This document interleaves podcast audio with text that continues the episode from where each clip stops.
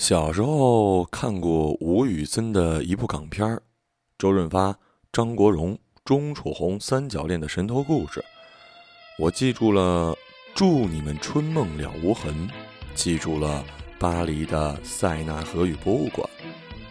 我们那年代，很多男孩子都憧憬过冒险生涯，把职业大盗或者杀手当做一份很有前途的事业。幻想在肮脏的俗世红尘，着一袭黑风衣，衣世独立，穿梭于枪林弹雨，双手握枪，左右开弓，取他人性命于问酒之间。时隔多年，渐渐忘了。我家楼下有间小小的兰州拉面店，老板和伙计都是青海的萨拉族。从前每周两次学习武术散打。深夜回到家里的路上，会在店里吃一碗面。我知道这习惯不好，好久未曾去了。有一夜，我浑身臭汗，双脚踢沙袋踢得有点疼，蓬头垢面踏入店里。伙计们用异样的目光瞟我。我刚坐定，才见小店的角落坐着一外国少女。拉面店极少来洋鬼子，倒是隔壁的酒吧、美发店、披萨店，经常见到几个熬夜的老外。我怕他是走错门了吧。然而他盯着我，又低着头，好像是在核对照片。我对洛丽塔没兴趣。他坐在了我对面，没有冲鼻的香水味，更无难闻的体味，让人醉了。你是蔡俊吗？杨妞用中文问我，而我真傻了。愣了一下，还是，啊，等于承认了。我叫马蒂尔达。他怕我没听懂，拿出一张纸，写了歪歪扭扭的汉字“马蒂尔达”。好熟悉的名字啊！第一反应，红与黑，带着鱼鳞的人头去埋葬的马蒂尔的小姐。于是我越发仔细的看他脸。马蒂尔达有双灰色的眼睛，拉面店暗淡的灯光下发出波斯猫似的绿色反光。他的头发是咖啡色，微微有些小卷儿，刚好及肩的中等长度，细碎的刘海衬托着他一双直直的眉目。他的容貌不像北欧人那么硬，鼻子也不像南欧人那么勾，反而有些柔和。皮肤没有雀斑，只是单纯而干净的白，不像是剥了皮的粉红老鼠般的日耳曼人种。虽然外国人的年龄难以判断，但我想他不会超过十八岁。我找李阳。呼，嘿，不是世界卫生组织的意思。虽然我的英语蹩脚，只会那么一两个单词。李昂。你的初中同学，嗯，他补充了这一句，这回普通话发音不标准了。记忆短路了几秒钟，李阳的面孔浮现在我大脑沟回。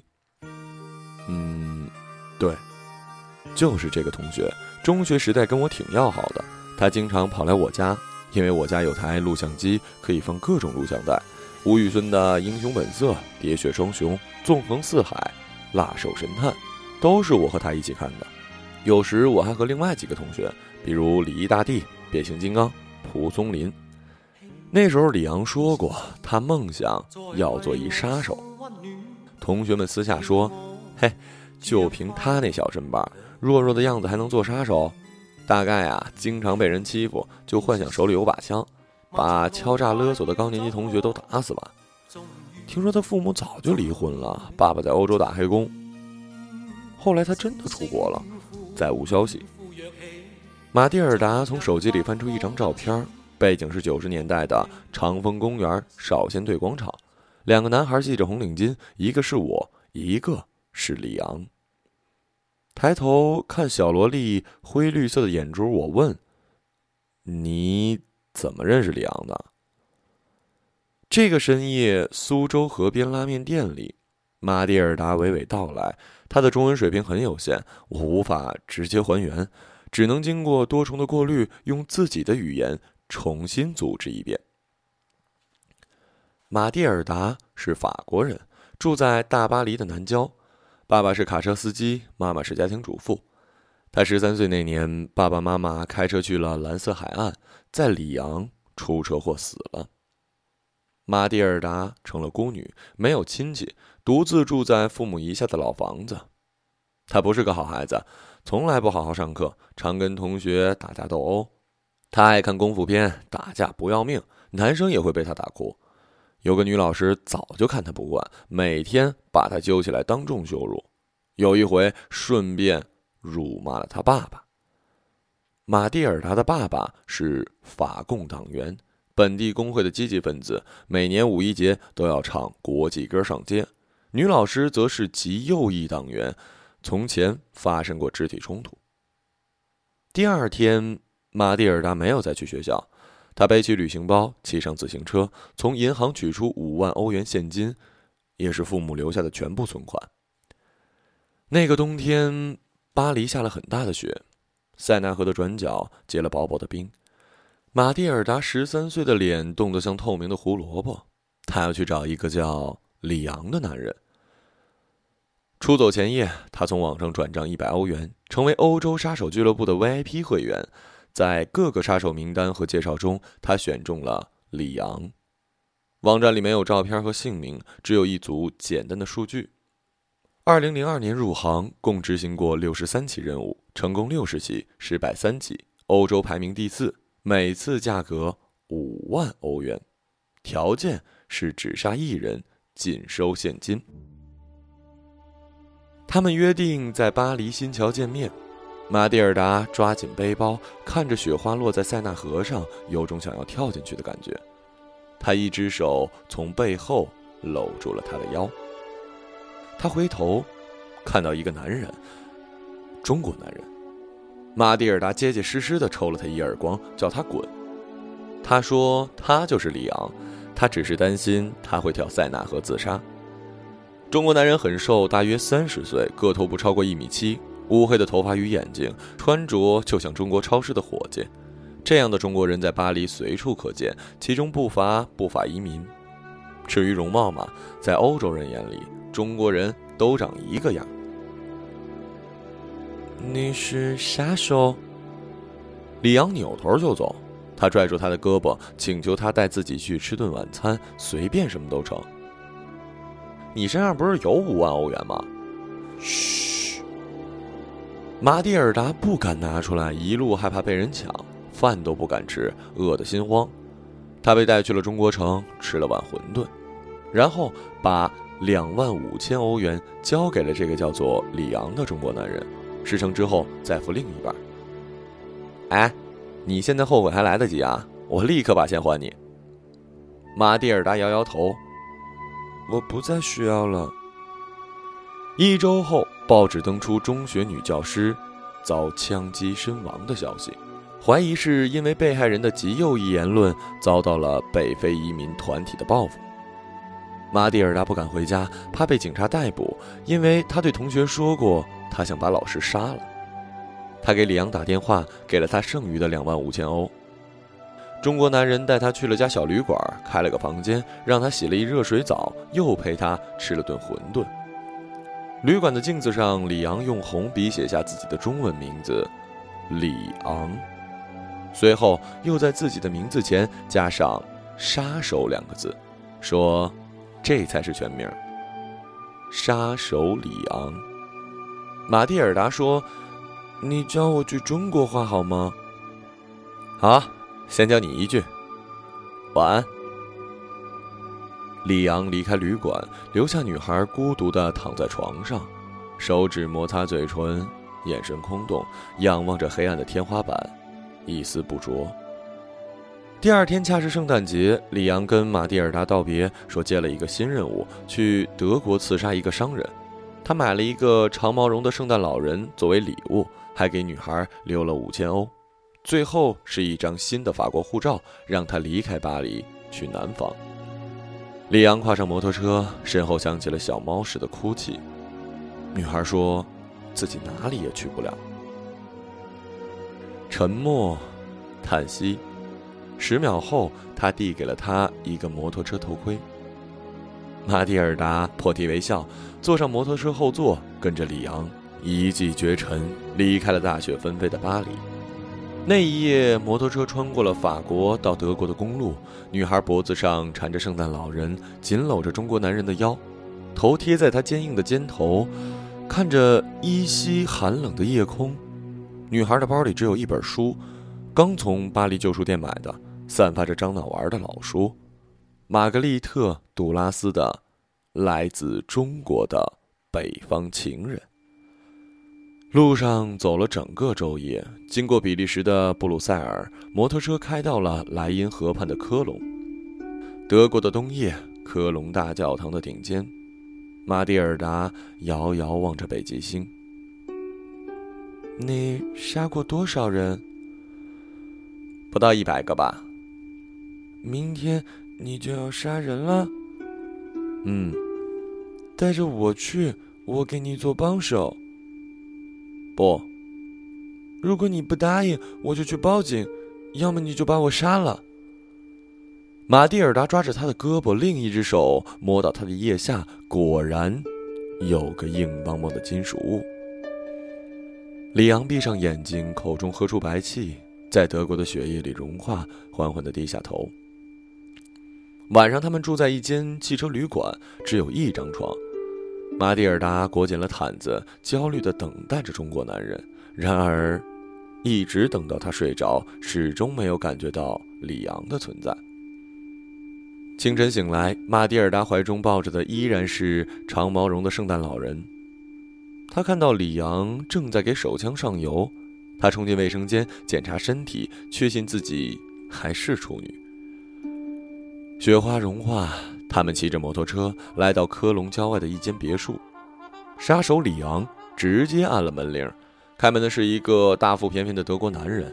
里昂用还算不错的德语说了几句，然后德国人给他们泡了咖啡，坐在沙发上聊天。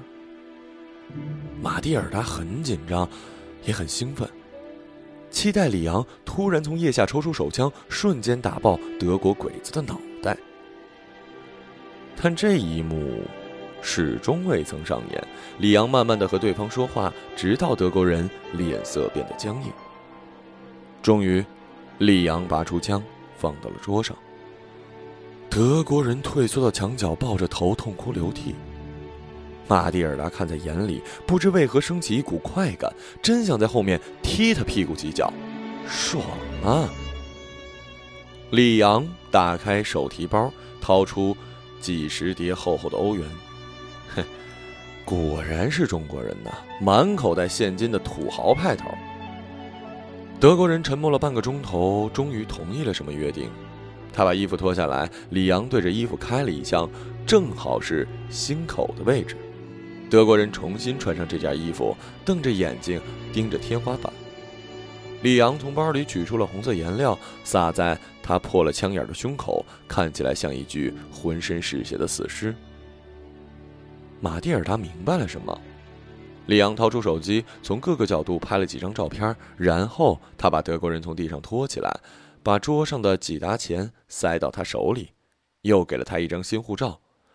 德国人迅速地换了套衣服，戴上帽子和墨镜出门。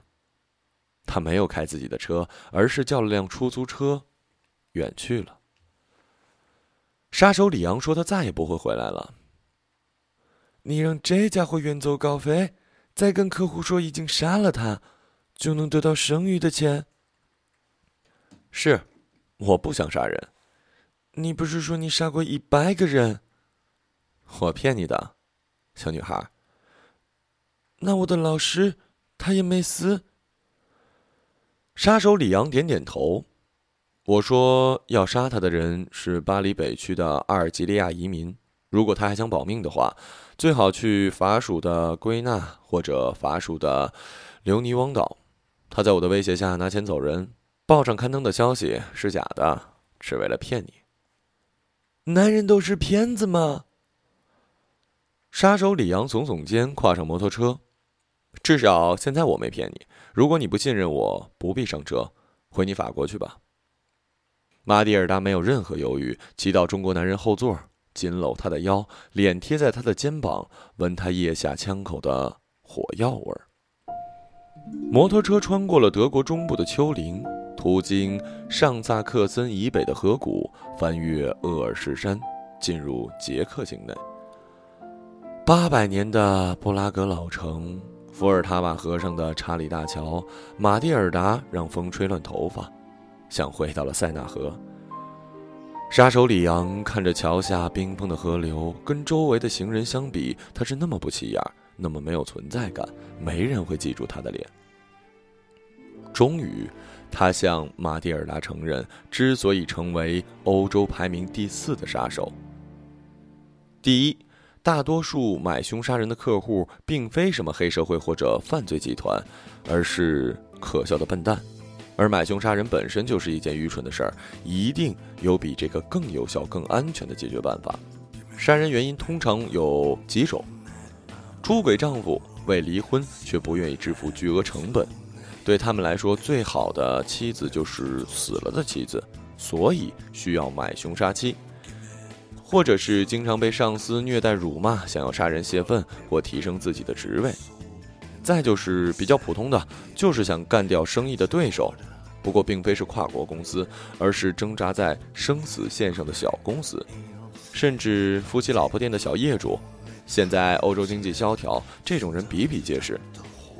还有嘛，就是各种千奇百怪的原因，比如嫌邻居开 party 太吵啊，小时候被同学打过一顿，以致终身念念不忘啊。哈，对，还有像马蒂尔的这种杀老师的。第二，李昂是个中国人，在欧洲最适合做杀手。想要买凶杀人的这些客户，大多看着李小龙和成龙的电影长大。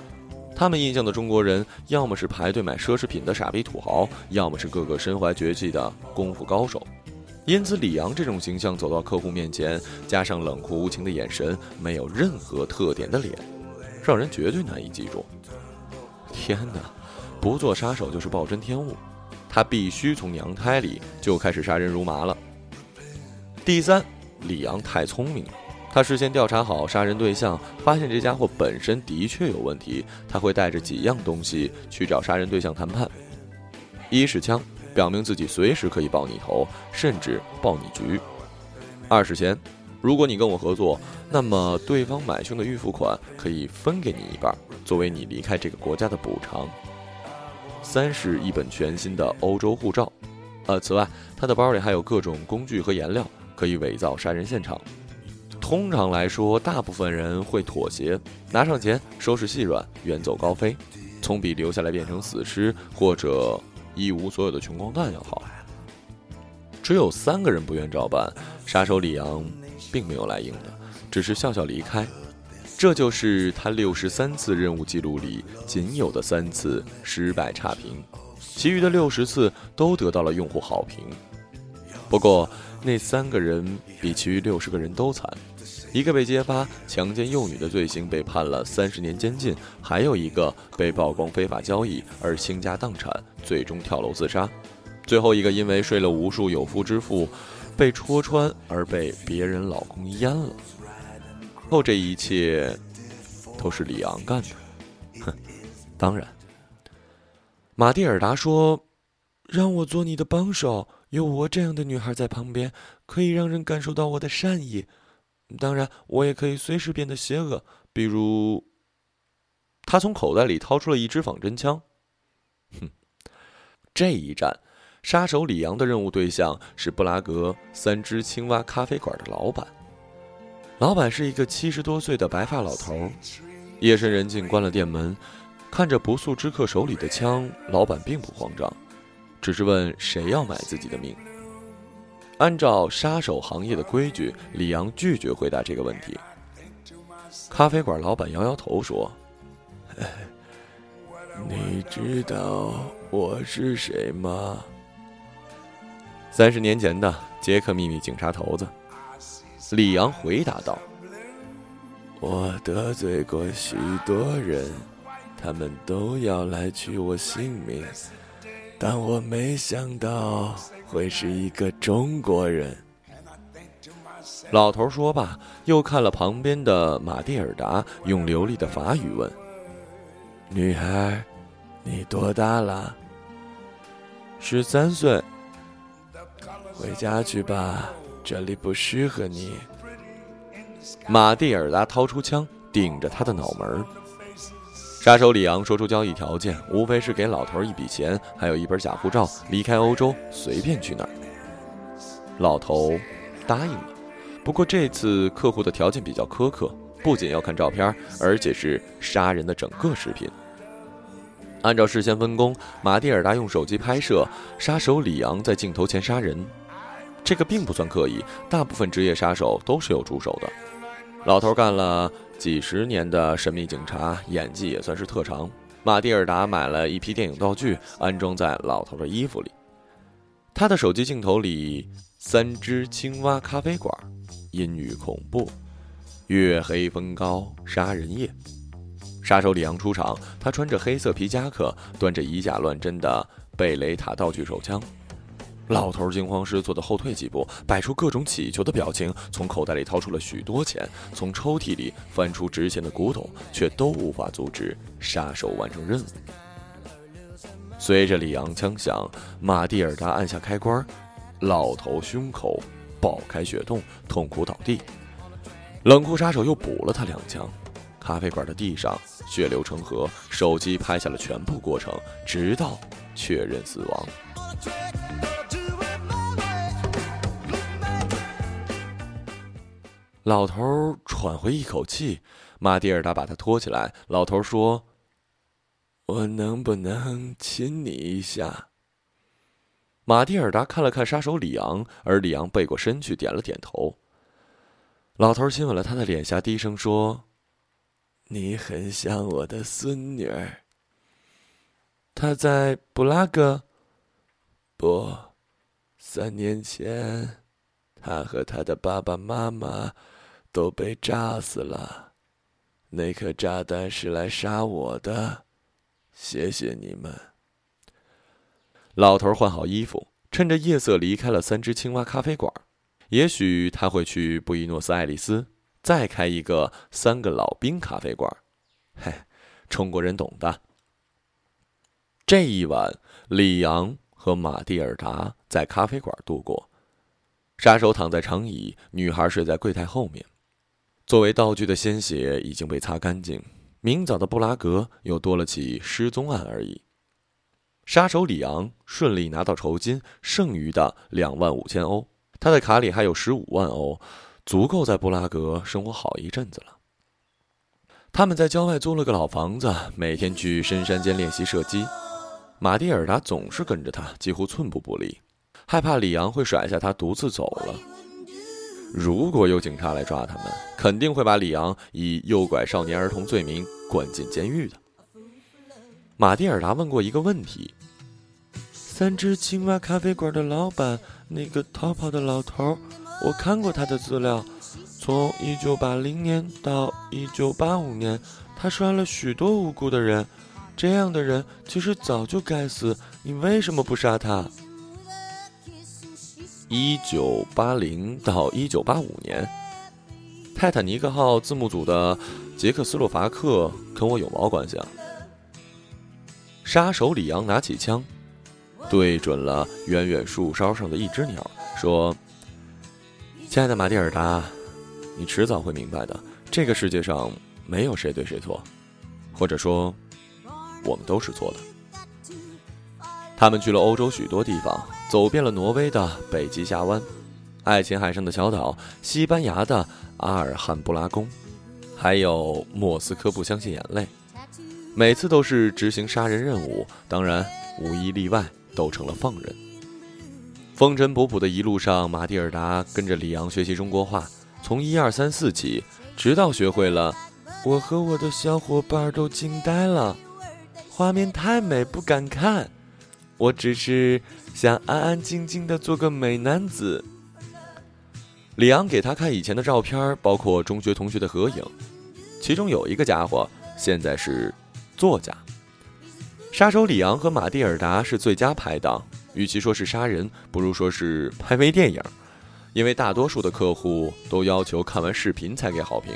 杀手里昂是男一号，而被杀对象则被迫演起了男二号或者是女一号。马蒂尔达更有编剧和导演的天赋，负责灯光师、化妆师、道具师和剪辑师。为了让每次杀人都有创意，尽量逼真写实，避免千篇一律，引起客户的怀疑，他精心编排了各种不同的杀人环境以及流程：阳光下杀人、月光下杀人、浴缸与马桶上杀人、飞驰行驶的汽车里杀人。波罗海的私人游艇上杀人，罗马大斗兽场里杀人，欧冠决赛台底下杀人，天鹅湖芭蕾舞剧中杀人，冯拉提斯尔的片场里杀人，学习吴宇森的电影里放鸽子中杀人，更为惨烈血腥的昆汀塔伦蒂诺风格，最后升级为韩国导演奉俊昊的阴郁现实主义风。过去两年，马蒂尔达个子长高，胸脯挺起，盆骨变大，不再像个小姑娘。不过，她还是处女。杀手里昂接到了新任务，目的地是波黑首都萨拉热窝。客户要暗杀的对象住在1914年刺杀奥匈帝王王储费迪南大公的那条街上。里昂自言自语了一句话：“瓦尔特保卫萨拉热窝呀。”马蒂尔达听不懂，他只是有一种不祥的预感，抓着杀手的胳膊，把头靠在他的肩头。里昂，我们已经攒了很多钱了，什么时候洗手不干？我不知道，除了干这行，我还能干什么？开个小旅馆吧，情人旅馆，不错的主意吧？去哪儿啊？我想去越南。他正在第三遍看玛格丽特·杜拉斯的《来自中国北方的情人》。杀手里昂不置可否地看着他的眼睛，埋头在他的长发里，猛烈呼吸着女孩的体味，瞬间就心软了。但在他决定之前，先要完成今天的任务。敲开了一户不起眼的人家，有一个五十来岁的塞族男子。戴着一副老花镜，正在专心的阅读《哈扎尔词典》。按照惯例，杀手里昂拿出枪，再拿出钱和护照，让对方做选择题。然而，那个家伙直接从书本里掏出一支枪，还没等马蒂尔达反应过来，一颗子弹已经打进了杀手里昂的胸口。不是道具枪，鲜血飞溅到马蒂尔达的脸上以及嘴角。第一次尝到了中国男人体液的滋味有些咸，有些涩。在对方要开第二枪之前，马蒂尔达把手机扔了过去，准确的砸中了老家伙的眼镜。他的手枪也掉落了。正在他满地找眼镜之前，马蒂尔达拖着浑身是血的杀手里昂艰难的逃出了这栋房子。他踩下摩托车的油门，杀手里昂靠在他的后背，飞快地开过曾经引爆第一次世界大战的街道。萨拉热窝郊外的医院，马蒂尔达将里昂送入了手术室，拿出包里的两万五千欧。三个小时后，子弹从肺子里取了出来，里昂总算捡回了一条命。但他们不敢在医院停留，害怕那些混蛋很快会追过来。马蒂尔达继续开摩托车，载着里昂飞驰过波黑山区。第二天到达克罗地亚的萨格勒布，这才放心地转入一家医院。里昂醒过来，只在医院躺了一个星期，他就要求出院离开。马蒂尔达重新调查了萨拉热窝杀人的对象，才发现死里逃生是他们命大。那家伙是以前波黑塞族的军事首领。九十年代的波黑内战期间，此人亲自指挥多场屠杀，至少有数百名穆族平民被杀害，包括许多不到十二岁的男孩。他说，这些男孩长大了就会拿起枪屠杀塞族人。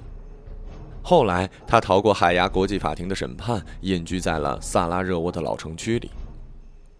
几天后，在匈牙利的一个汽车旅馆。马蒂尔达在给杀手里昂伤口换纱布，并用热水为他擦拭身体。他的肌肉明显不如欧洲人，却有着一种中国人特有的肤色，至少皮肤摸上去很舒服。他的胡茬比较茂盛，虽然蓄不起大胡子，有时候清晨可以看到他身体的变化，显然他是一个健康的男人，比大多数人更健康。但是马蒂尔达不明白为什么他还不要了他。此刻，电视机里有条新闻：在伊斯坦布尔发现一具尸体，漂浮在博斯普鲁斯的海峡上。土耳其警方确认，此人正是八十年代的捷克秘密警察头子。电视上有死者照片，以及年轻时与近几年的近照。马蒂尔达认出了这张脸。布拉格三只青蛙咖啡馆的老板，杀手里昂说：“我们必须走了，客户已经知道我在说谎，他们不会放过我的。”这个客户很厉害吗？我不知道，但是涉及到要杀政治人物的，恐怕都不是什么好鸟。等一等，我猜雇你去萨拉热窝杀人的，跟雇你去布拉格杀人的是同一个客户。没错。马蒂尔达长大了，他发觉自己比这个傻傻的杀手里昂聪明多了。哼，你还不明白吗？那个狗娘养的发现你没完成杀人任务，不但放走了猎物，还拍视频欺骗了他。对方非常气愤，决定报复我们，让你去执行一桩危险的任务，是要假借萨拉热窝的混蛋之手把我们都干掉。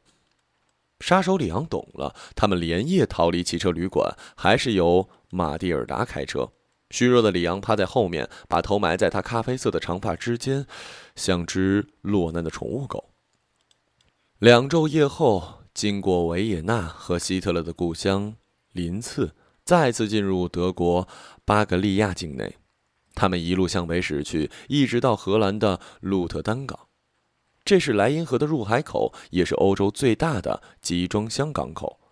他们带着摩托车，坐上滚装船。经过波涛翻滚的北海，抵达了英国伦敦。马蒂尔达说：“他很想去一个地方。”墓地。天色昏暗，来到伦敦郊外的海格特公墓。马蒂尔达带着他兜兜转转，直至一座花岗岩纪念碑前，有一个德国老头的雕塑，刻着几行鎏金大字。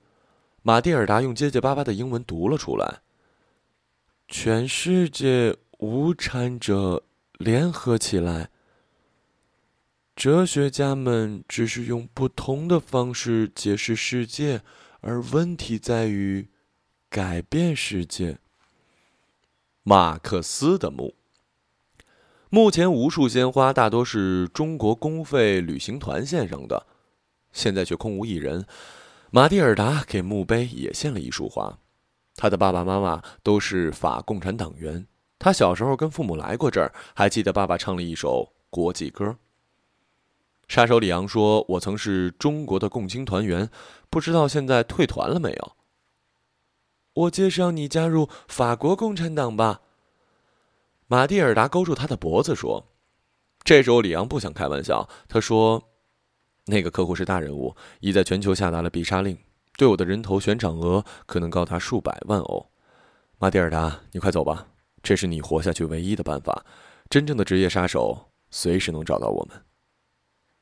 你要我离开你？是，赶快走吧，要么我离开你。马蒂尔达忍住眼眶的泪水说：“好吧，我可以走，但有一个条件。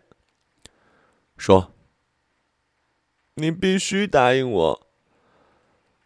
都快要死了，还有什么不能答应的？”跟我做爱，这我不管。马蒂尔达用嘴唇封住了他的口。杀手里昂挣脱道：“马蒂尔达，其实我是想等你，等你长大。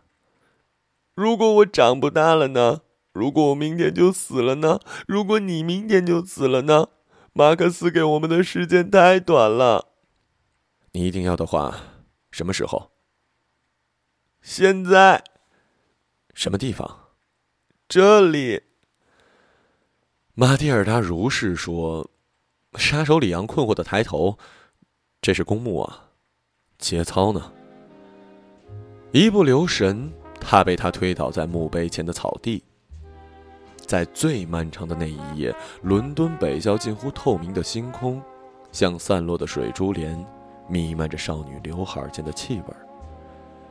年轻的马蒂尔达用身体融化了杀手里昂，一个来自中国的男人，在伟大的马克思墓前告别处女生涯。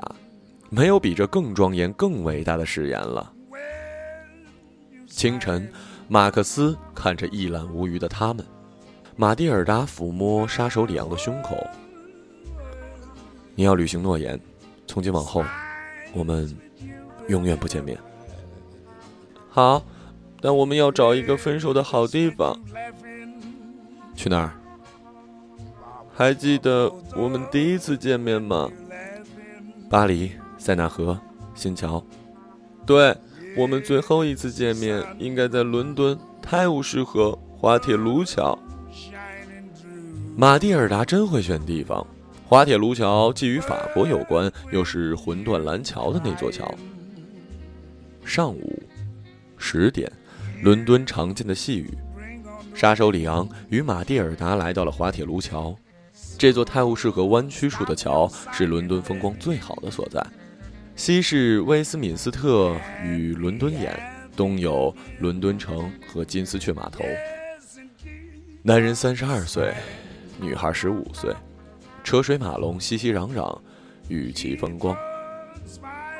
送君千里，终须一别。李阳只说了一句话，感觉再也不能一起愉快的玩耍了。吻别，雨水夹着泪水。冰冷夹着温热，好湿好湿的一个吻。同时，杀手里昂的视线穿过女孩的头发与香肩，看到两个黑衣男子。再回头，桥的另一端也有几个形迹可疑的男子正向他冲来。作为一个职业杀手，他知道，一九七八年九月七号，保加利亚叛徒作家乔治·马可夫就是在这座滑铁卢桥上被。克格勃特工用毒雨伞刺死的。杀手里昂推开马蒂尔达，翻身跳下桥边的栏杆。刹那间，马蒂尔达想要抓住他，却只摸到他的衣袖，眼睁睁看他消失，没入了细雨涟漪的泰晤士河。黑衣男人们聚集在桥边，有人跳下河寻找，但无论如何也找不到。伦敦警方打捞三天，仍旧一无所获。至于马蒂尔达，在滑铁卢桥趁乱逃跑，一路泪奔。他想，这辈子所有的眼泪，都在这半个小时流尽了吧。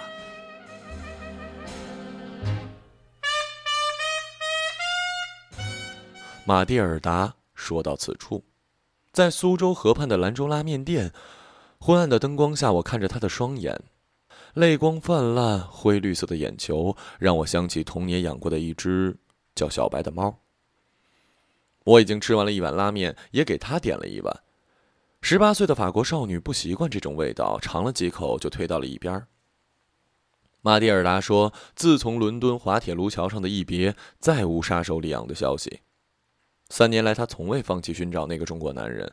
他走遍了整个欧洲，也去了北美。”与南美，包括法国人的后花园——非洲。但他不见了，不知是死是活。许多个夜晚，他梦回马克思墓前，泥土芬芳的草地，树齿下的骨头与幽灵，中国男人身上淡淡的气味，他深深嵌入他肌肤的手指，每次他都会用这根手指来自慰。在他十八岁生日那天，他决定来到杀手里昂的故乡——中国上海。里昂中学时代的旧照片一直存在马蒂尔达的手机里，他也记得我的名字。他费尽心思，通过法国领事馆的关系，一路找到了我家楼下。女孩只问了我一句：“你知道里昂在哪儿吗？”我闭上眼，摇了摇头。耳边一阵哭泣，马蒂尔达哭得梨花带雨，直叫人怜香惜玉，好想上去啃他一口。我开始嫉妒杀手里昂同学了。忽然，他抬起胳膊，伸出食指，翘起拇指，蜷缩了其余三指。这是手枪的姿势，对准我的眉心，开了一枪。砰！感觉真的有子弹打中了我。子夜零点，苏州河边的拉面店，我差点从椅子上摔倒。我骗了马蒂尔达。差不多一年前，还是这个地方，这个时间，我的初中同学李阳突然出现，找到我一起吃了一碗牛肉拉面。虽然多年未见，但我有一种感觉，李阳还是李阳，丝毫没有变过，就跟他十几岁时那时一样，只是他的眼神里偶尔露出某些东西，像躲藏在云端里的月亮，时而分明，时而晦暗，时而令人炫目。他说自己刚回国，没有职业，独自飘着。我问他住哪儿，他不肯说。高中毕业，李阳卖掉了老宅，攒钱去了欧洲读书。他爸在巴黎开了一家小的中餐馆，常被当地黑社会骚扰，每次报警都没用。终于有一天，他爸忍无可忍，掏出一把枪赶走流氓。结果有人一刀捅死了他。法国警方敷衍了事，明知那几个混混是凶手，却总以证据不足为由将他们抓进警局，又放掉。第二年，李昂用爸爸留下的那支手枪亲手打死了那三个法国混混，他成了通缉犯，买了一本假的欧洲护照，从此在欧洲流浪。他重看了所有吴宇森的电影，学会像周润发或者张国荣那样举枪摆 pose。他练得一手好枪法，杀人干净利落，绝不留半点恻隐之心，捧起了职业杀手这个饭碗。将近十年间，他杀了六十多个人，但他藏不住钱，每次赚到几万欧，很快莫名其妙的就花了。他有过很多女人，各个种族与国籍，仅限一晚，从不见第二面。但他没有碰过少女。他说，三年前因为没有完成任务，惹怒了一个大人物，招致对方全球追杀。而今他走投无路，只能逃回中国避难。李阳特别关照我，如果遇到一个叫做马蒂尔达的法国女孩，就说没听到过她的消息，绝对不能让她找到自己，因为大人物派遣的杀手们随时随地会找上门。要是马蒂尔达找到他，便会跟他一起死。那个深夜。李阳行色匆匆的离开，没有留下任何的联系方式，但我记住了马蒂尔达这个名字。一年后，同样的地点，同样的时间，他果然来了。对不起，我还是没有把这个秘密泄露给马蒂尔达。我不知道这是为了李阳，还是为了他，亦或是为了我自己。马蒂尔达一无所获，临别时，我送他到桥上。十八岁的法国女孩问我这条河叫什么，我说是苏州河，不是塞纳河。后半夜，河上晚风习习，静水深流。她说，在我眼里，都一样。本猪，傻驴。我用我仅知道的两个法语单词跟她道别。几天后，待到确认马蒂尔达返回欧洲，我开始疯狂的寻找杀手里昂。通过我的表兄叶宵警官的打听，很快有了下落：杀手里昂死了。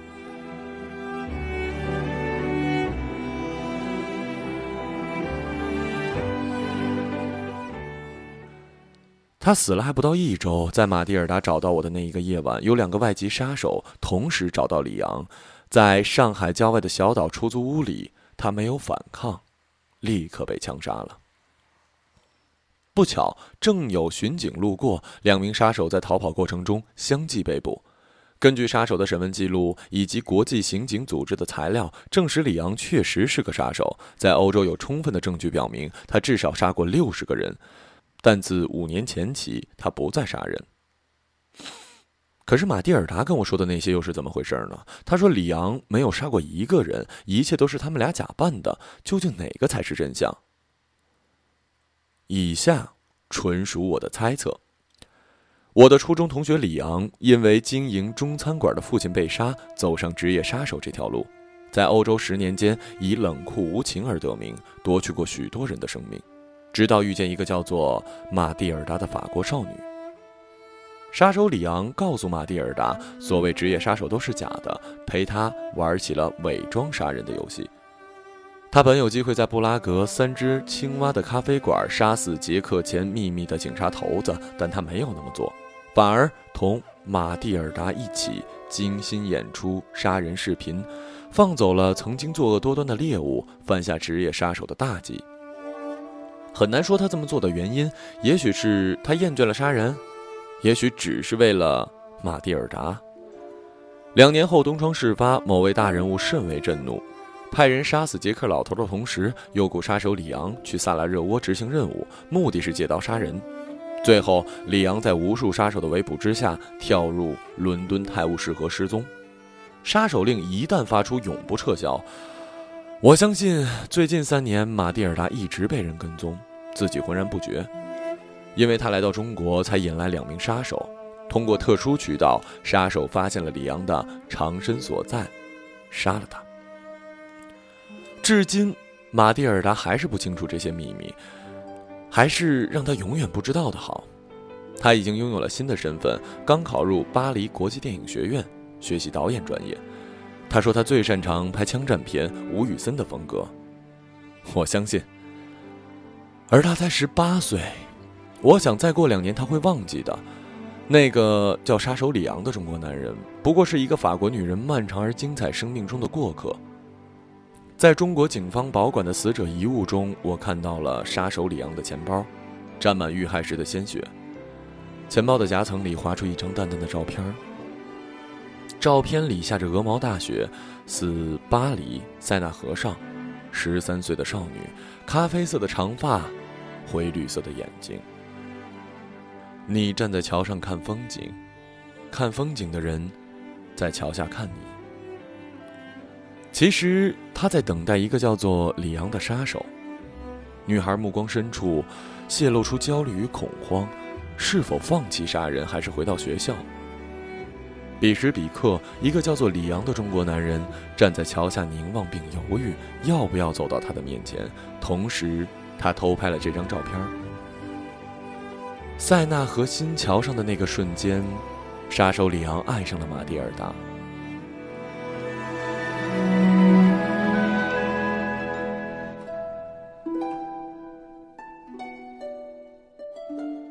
你杀了人以后，一切都会变了，你的生活就从此改变了，你的余生都要提心吊胆的过活。我不管将来如何，里昂，我只需要爱，或者死。